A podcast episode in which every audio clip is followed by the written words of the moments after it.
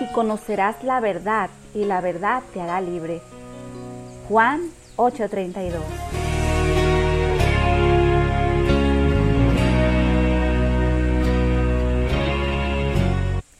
Dios le bendiga mis amadas hermanas. Bendiciones en esta mañana para todas las que me están escuchando desde la aplicación Mujer Vaso Frágil pero Firme o desde la plataforma de Encore o de alguna otra plataforma, pues gloria a Dios, saludos.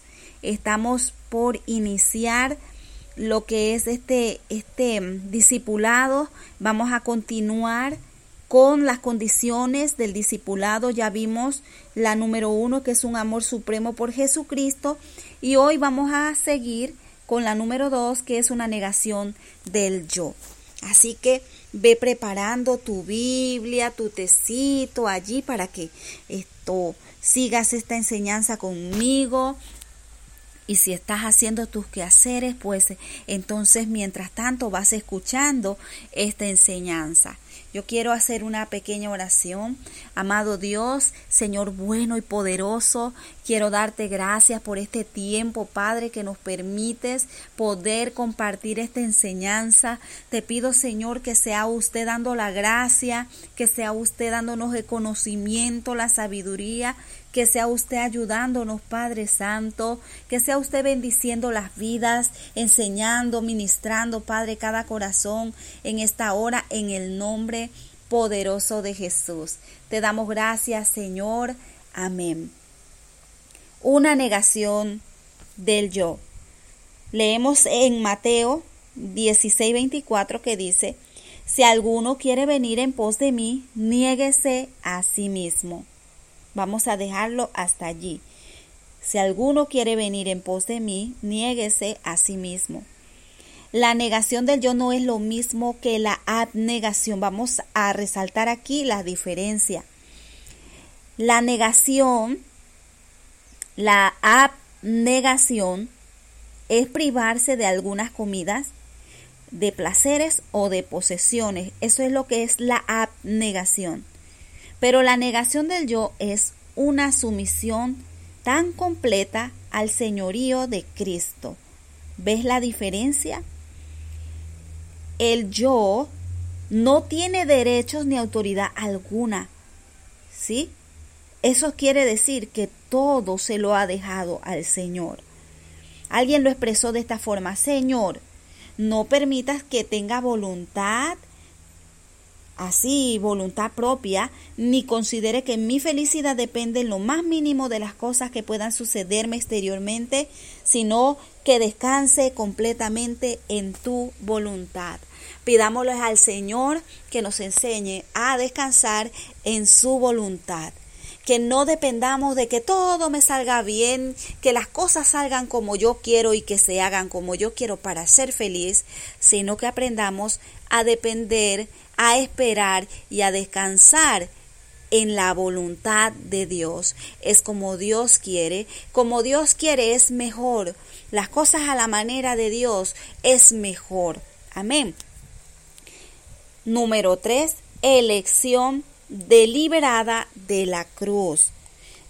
Si alguno quiere venir en pos de mí, niéguese a sí mismo y tome su cruz. Vamos a dejarlo hasta allí. Si alguno quiere venir en pos de mí, niéguese a sí mismo y tome su cruz. Tomar la cruz no se refiere a una enfermedad física o a una angustia mental, porque estas cosas son comunes a todos los hombres. La cruz es una senda escogida, es un camino que tal como el mundo lo considera es una deshonra y un reproche. Amén. La cruz es el emblema de la persecución, de la vergüenza y el abuso que el mundo cargó sobre el Hijo de Dios y que el mundo cargará sobre todos aquellos que elijan ir contra la corriente. Cualquier creyente puede evitar la cruz conformándose a este mundo y a sus caminos. Si usted quiere la cruz, si usted la toma deliberadamente, usted decide tomarla, sepa bien que va a haber persecución, va a haber rechazo, va a haber abuso, muchas cosas. Las personas que no quieran esto van a ir a favor de la corriente de este mundo, haciendo lo que el mundo quiere, lo que Satanás quiere y abandonándose, ¿verdad? A lo que le agrada a Dios. Entonces, no es fácil tomar la cruz. Vamos a tener persecución, personas que no quieren a Dios y que solo te aceptan cuando tú no quieras a Dios. Al momento en que tú recibes a, Jesucristo y tú le, le sirves como tu Señor, lo aceptas como tu Señor, inmediatamente ellos se convierten en tus enemigos, ya no te quieren, te rechazan porque eres diferente. Entonces venimos a, eh, muchas personas a sentirnos como, como em, odiados. Ay, no nos quieren, no nos aceptan porque nosotros no hacemos lo que ellos quieren que hagamos. No vivimos como ellos quieren que vivamos. ¿Por qué? Porque tenemos un Dios a quien queremos agradar. Entonces, esa es una de las condiciones del discipulado. Somos diferentes porque elegimos por nuestra propia cuenta tomar la cruz. ¿Sí? Seguir a Cristo, aunque nos cueste vergüenza, aunque nos cueste abuso, aunque nos cueste persecución. Escogemos la cruz, escogemos cargar todo eso por amor a Cristo. ¿Sí? Número cuatro, una vida invertida en Cristo. Si alguno quiere venir en pos de mí, niéguese a sí mismo y tome su cruz y sígame. Vamos a dejarlo hasta allí. Si alguno quiere venir en pos de mí, niéguese a sí mismo y tome su cruz y sígame. Para comprender lo que esto significa, conviene preguntarse, ¿cuál fue la principal característica de la vida del Señor Jesús? ¿Usted sabe cuál fue? Se ha detenido a preguntarse, ¿qué fue aquello que el Señor lo resaltó en su caminar aquí en la tierra? Una vida de obediencia a la voluntad de Dios se dio cuenta. Una vida de obediencia a la voluntad de Dios. Una vida de servicio desinteresado a los demás. Una vida de paciencia y de tolerancia ante los más graves errores. Tremendo, ¿verdad? Una vida llena de celo y desgaste, templanza, mansedumbre, bondad, fidelidad, devoción, una vida llena del fruto del Espíritu Santo. Para ser sus discípulos, ¿qué cree que debemos nosotras de hacer? Debemos de andar como Él anduvo. Debemos mostrar fruto de nuestra semejanza con Cristo. Léase Juan 15, 8 o anótelo para que lo pueda leer más tarde. Número 5. Un amor ferviente por todos los que pertenecen a Cristo. En esto conocerán todos que soy mis discípulos si tuvieres amor los unos con los otros. ¿Dónde está eso? En Juan capítulo 13, 35. Se los voy a leer nuevamente. En esto conocerán todos que sois mis discípulos, si tuvieres amor los unos con los otros. Juan 13, 35. Este es el amor que considera a los demás como mejores que uno mismo. Este es el amor que cubre multitud de pecados. Este es el amor que es sufrido y es benigno, que no es antancioso, que no se envanece, que no es injurioso, no busca lo suyo, que no se irrita, no guarda rencor, que todo lo sufre, todo lo cree, todo lo espera y todo lo soporta, como dice Primera de Corintios 13 del 4 al 7. Sin este amor, el discipulado sería un ascetismo frío y legalista. Sería un símbolo que retiñe. Amén.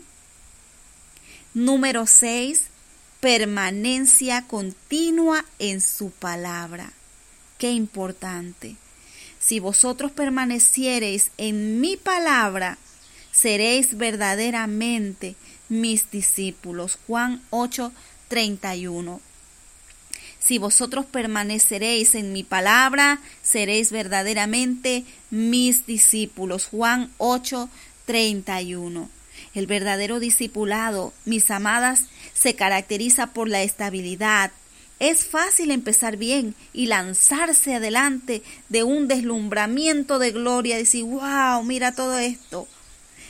Pero la prueba de la realidad del discipulado es la resistencia hasta el fin. ¿Sí? No es tanto la, eh, eh, el ir apurado allí a ver, no, es la resistencia, ir resistiendo, y resistiendo hasta el fin. Ninguno que poniendo su mano en el arado mira hacia atrás es acto para el reino de Dios. Lucas 9:62. No es fácil este camino. Muchos inician sin las bases, como dijimos al principio, y en medio camino se detienen y se vuelven atrás. Esto es un camino de resistencia. Amén. La obediencia ocasional a las escrituras no sirve. Escuche bien. La obediencia ocasional a las escrituras no sirve. Cristo desea que los que le siguen lo hagan obedeciendo en forma constante y continua. Constantes y continua. Alguien dijo, no permitas, oh Padre, que vuelva atrás. Mis lágrimas ya mojan las de mi arado. Mis otras herramientas corruptas he dejado. No permitas, Dios Padre, que vuelva atrás. Amén. Y número siete, número siete, que es la última eh, condición del discipulado es el rechazo de todo por seguir a Cristo. Así pues, cualquiera de vosotros que no renuncia a todo lo que posee, no puede ser mi discípulo. Lucas 14:33. Esta es tal vez la menos apreciada de las condiciones de Cristo para el discipulado. Y se podría probar que es el texto menos apreciado de la Biblia. Los teólogos y entendidos pueden dar mil razones para probar que el versículo no quiere decir lo que parece decir, pero los discípulos sencillos lo reciben con ardor, aceptando que el Señor Jesús sabía lo que quería decir. Qué tremendo. ¿Qué quiso decir con renunciar a todo? Significa el abandono de todas las posesiones materiales que no nos sean absolutamente necesarias y que se puedan usar en la extensión del Evangelio. El que renuncia a todo no se convierte en un despreocupado holgazán, no. Trabaja arduamente para proveer a las necesidades comunes de su familia y de sí mismo, pero como el fin de su vida es extender la obra de Cristo, invierte en el trabajo del Señor todo lo que sobrepase sus inmediatas necesidades y deja la justicia, eh, perdón, deja el futuro en las manos de Dios, buscando primeramente el reino de Dios y su justicia. Él cree que nunca le faltará nada, ni comida ni vestido. Él no puede poner su confianza en dinero ahorrado cuando hay almas que están pereciendo, caerá en manos del diablo. Personas que están muriendo, yéndose al infierno, poniendo su confianza en, en todas las cosas menos que en Dios no quiere malgastar su vida acumulando riquezas que caerán en manos del enemigo cuando Cristo regrese por sus santos. Esta persona desea obedecer el precepto del Señor en contra de guardar tesoros en la tierra, renunciando a todo. Dice como eh, dijo David Livingstone, qué pena que no tenga más que dar. Dios le bendiga. Será hasta la próxima enseñanza.